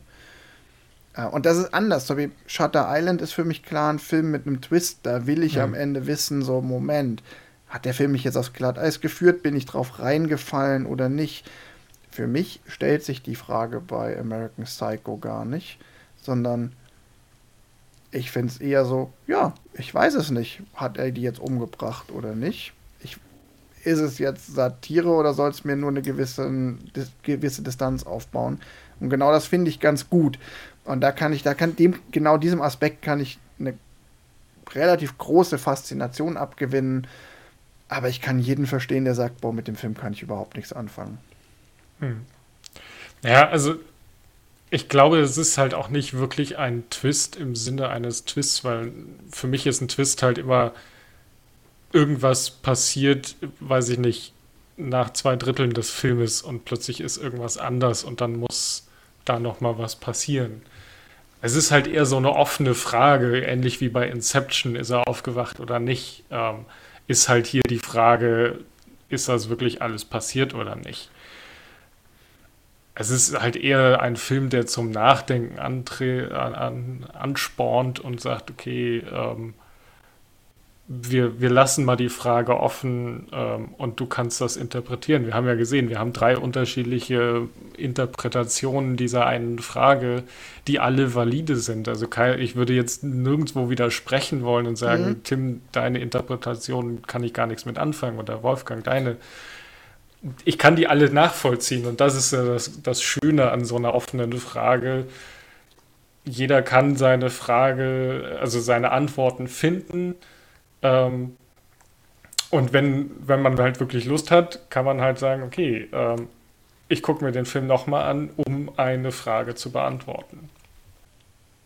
Ja, ich würde auch nicht, also ich würde es nicht sagen, guckt euch ihn, also aus meiner Kritik habe ich, hab ich ja rausklingen lassen, dass ich jetzt den Film nicht für mich persönlich nicht besonders gut fand, aber ich bin froh, ihn gesehen zu haben. Also es ist ein spannender Film und jeder, der ihn irgendwie ähm, entweder jetzt aus äh, unserem Gespräch heraus gucken möchte, guckt, ich, guckt ihn euch an. Das ist auf jeden Fall ein, allein durch die, die Fragen, die er aufwirft, ähm, sehenswert.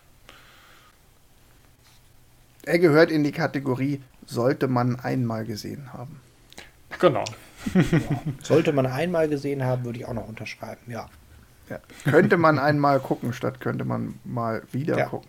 Aber Ja. ja. gleich kann man den auch mal wieder gucken, wenn man Bock drauf hat. Also, Also alle 20 Jahre geht das schon. aber machen wir mal einen Haken unter American Psycho und werfen einen Blick in die nächste Folge. Und Johann. So, was gucken wir denn am nächsten Mal, Johannes? Du bist dran, die, unsere Ich Reihe dran. mit äh, Filmen äh, mit Regisseurinnen zu beschließen. Genau. Ähm, ich muss mal wieder in die Tiefen greifen, quasi. Weil, also mein Plan war eigentlich, dass wir Lost in Translation gucken von äh, Sofia Coppola. Den gibt es aber nirgendwo. Ah, Und, schade. also ihn gibt es nicht mal zu kaufen, sondern man müsste ihn wirklich auf DVD haben. Was ich glaube ich habe, nicht aber mal zu kaufen. Nee, den kann man nicht mal kaufen. Ähm, und das Also finde ich dann ein bisschen, bisschen doof, weil wenn wir hier einen Film besprechen, sollte man zumindest irgendwie die Möglichkeit haben, außer einer DVD ihn zu gucken. Das ist richtig. Dadurch ist quasi der bekanntere Film von denen, die ich kenne, mit Frauen äh, in der Regie, die wir nicht schon gesehen haben. Also äh, Gefährliche Brandung kannte ich ja auch schon, glaube ich, relativ dünn geworden. Also da gibt es bestimmt noch welche, die mir nicht mehr eingefallen sind. Aber als ich dann mal so durch Listen durchgeguckt habe, ist mir wieder ein Film aufgefallen, den ich tatsächlich im Kino gesehen habe. Und zwar Ihre beste Stunde von 2017. Ihre beste Stunde, das sagt mir gar nichts. Genau. Und wir gehen jetzt ein bisschen Vollmeter. Also Film mit Frau in Resi äh, Regie über eine Frau, die Drehbücher äh, für quasi äh, das Propagandaministerium äh, der Briten im Zweiten Weltkrieg schreibt. Und es geht halt auch so um Filme machen und vor allem halt auch um den weiblichen Touch in Filmen, um den Frauen und äh, Töchtern quasi, die zu Hause geblieben sind, äh, Okay. zu schildern, wie es den Männern geht, so ein bisschen.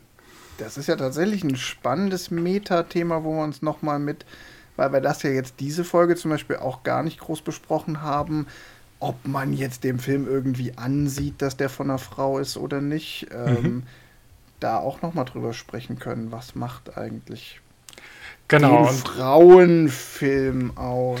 ähm, dicke, ja, und es dicke- ist halt zudem auch ein Film, der jetzt nicht kein Action und kein äh, Thriller-Film, also nicht äh, wirklich. Also die, die Filme, die wir jetzt gesehen haben, waren ja schon eher dem männlichen Publikum zugeschrieben. Und ich glaube, ihre beste Stunde geht da zumindest in ein neutraleres Thema. Ich bin gespannt. Ich dachte immer, ich sei für die Filme, die keiner kennt, zuständig. Korrekt, aber diese Staffel bin ich irgendwie dazu für zuständig. ähm, ja, und stimmt. wenn man wenn man es ganz meta nimmt, ist es halt, wenn wir Filme mit Boot statt mit Auto genommen hätten, hätte er in alle drei Kategorien reingepasst. Er ist nämlich auch noch britisch. Also klar, wenn es um britische Dings geht, ist es halt kein Hollywood-Film. Wo kann man den denn gucken? Genau, den kann man ähm, bei Amazon leihen und auch überall anders leihen. Ähm, Wir verlinken aber ihn. leider, genau, wir verlinken ihn, den gibt es halt nur nicht ähm, in der Flat, sondern man muss Geld ausgeben. Aber besser als ihn gar nicht zu sehen. Das ist richtig. Ich hätte mich ja über Frozen gefreut und den kleinen Funfact zum Ende noch anzubringen. Frozen 2 ist der erfolgreichste Film, kommerziell erfolgreichste Film, bei dem eine Frau Regie geführt hat. Den hätte ich auch gerne mal gesehen. Wäre halt, ist nicht mein Genre, aber ich hätte mich drauf eingelassen. Das stimmt. Beim nächsten Mal. Beim nächsten Mal vielleicht. Filme Bei Filmen mit. Schneemann. Alles klar. Dann bleibt uns nichts weiter übrig, als ähm, allen, die zugehört haben, zu danken. Und Mhm. ich danke euch beiden und sage bis zum nächsten Mal. Bis zum nächsten Mal. Bis zum nächsten Mal. War schön.